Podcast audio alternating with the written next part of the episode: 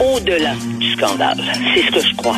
Mais là, avec ce qu'on a vu, ce qu'on a vu de nos yeux vus, c'est vrai. Puis en plus, je vais vous dire une chose.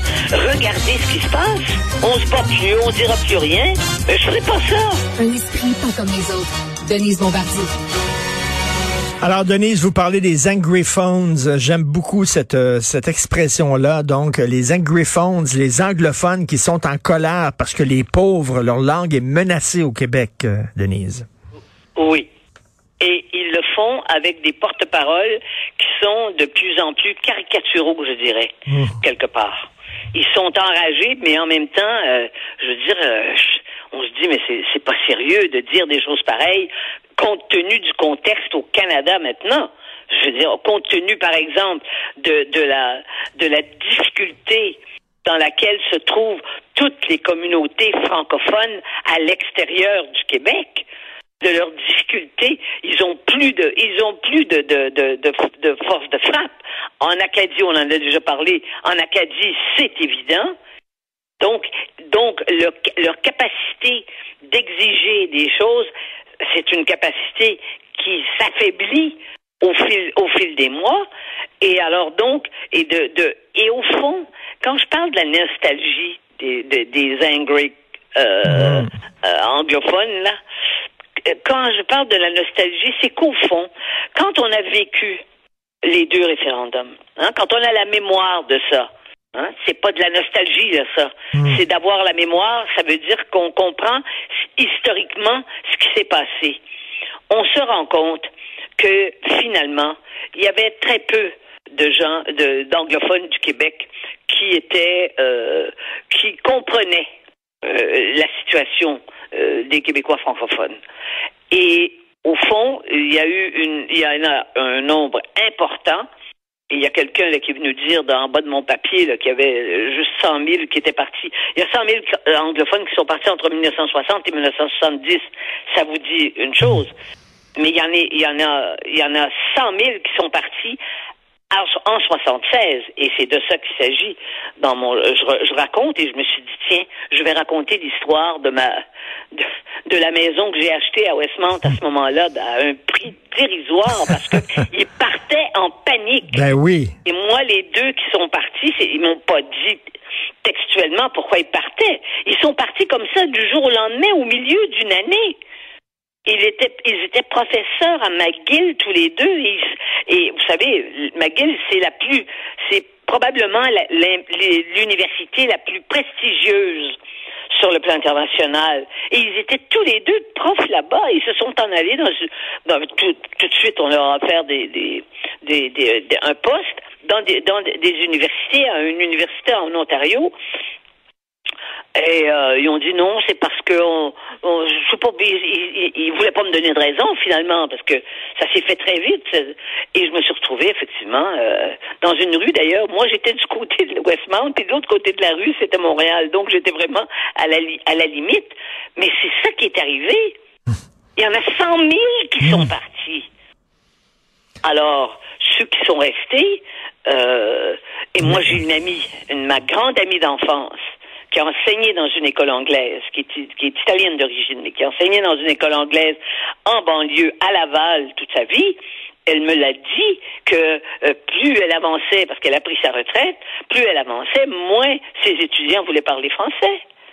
Les étudiants québécois nés au Québec, là, hein, à Saint-Eustache, dans ce coin-là, ou à Touma, à Deux-Montagnes, vous voyez.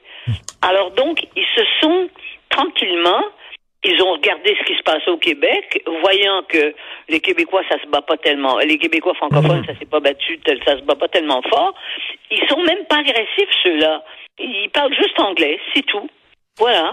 Et puis ils vivent ici parce que leur famille est là. Puis ils ont des, ils ont, ils ont, ils ont trouvé du travail parce qu'ils ont étudié, des, des gens qui ont étudié. Et, et voilà. Mais, mais ceux qui se battent actuellement, ils sont redoutables. Parce mais, mais surtout, surtout, euh, surtout, ils disent des mensonges. Quand ils disent qu'un ah, anglophone oui. ne peut pas euh, recevoir des soins de santé dans sa langue, c'est faux. C'est faux. Ils nous prennent pour des. Il faut comprendre. Quand est-ce qu'on va comprendre? Qu'ils nous prennent pour des imbéciles au sens littéral du terme. Et on dit rien. Nous sommes dans le silence. on ne se souvient plus et nous sommes devenus assez silencieux alors qu'on était gueulard et turbulent. On a été turbulent longtemps.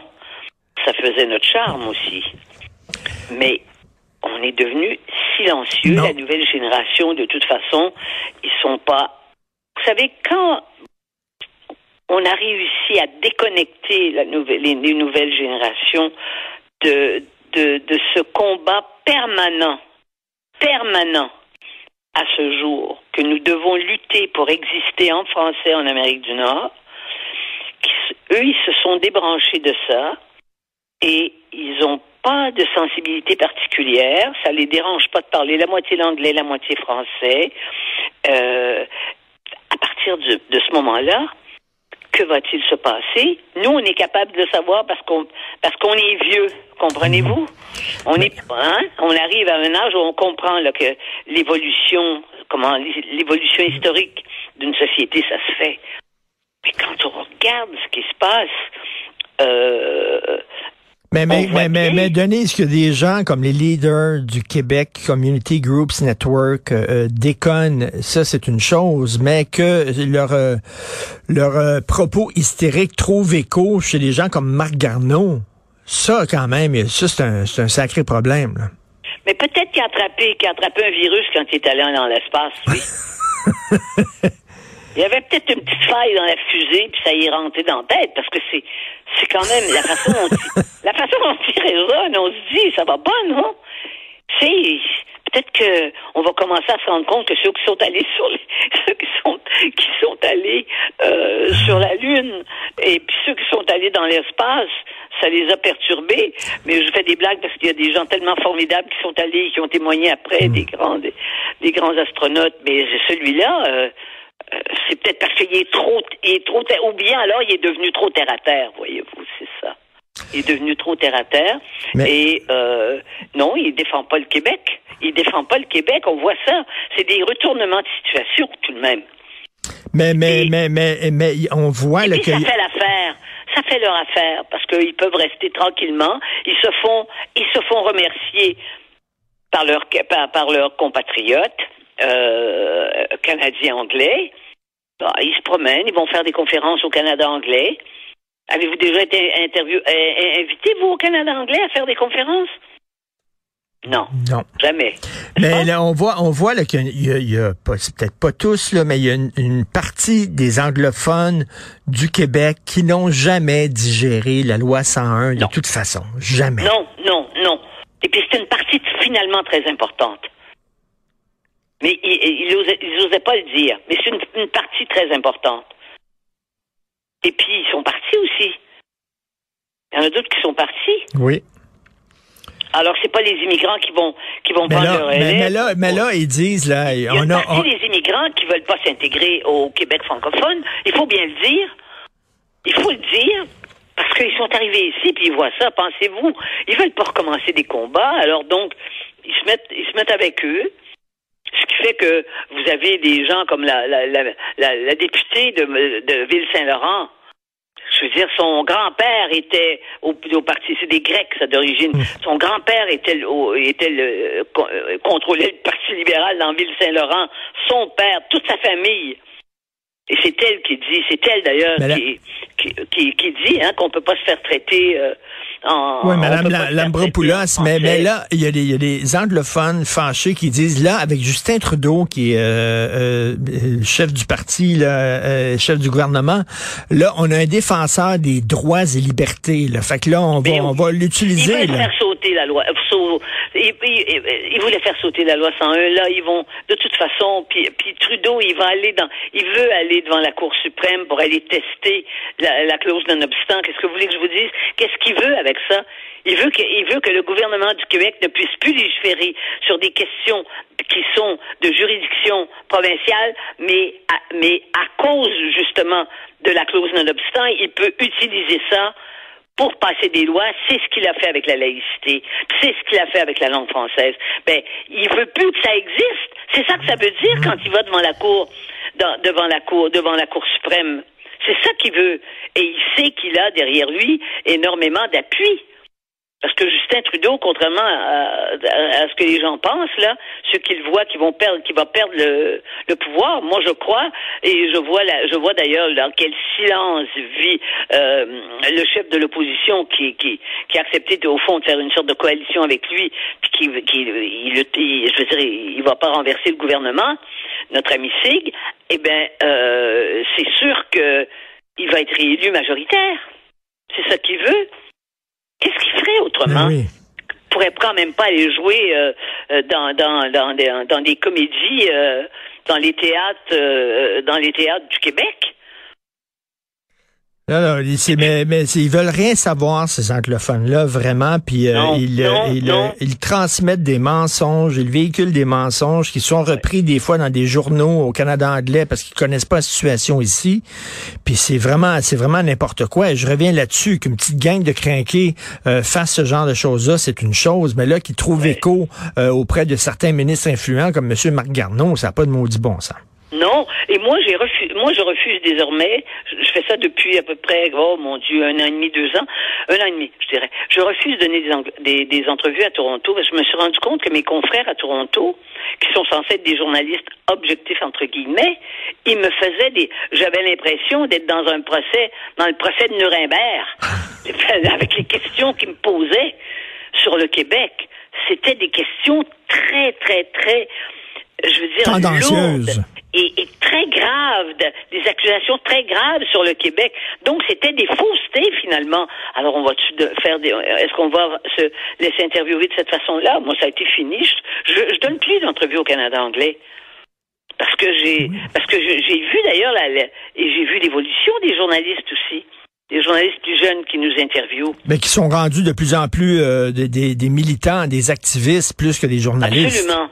Absolument.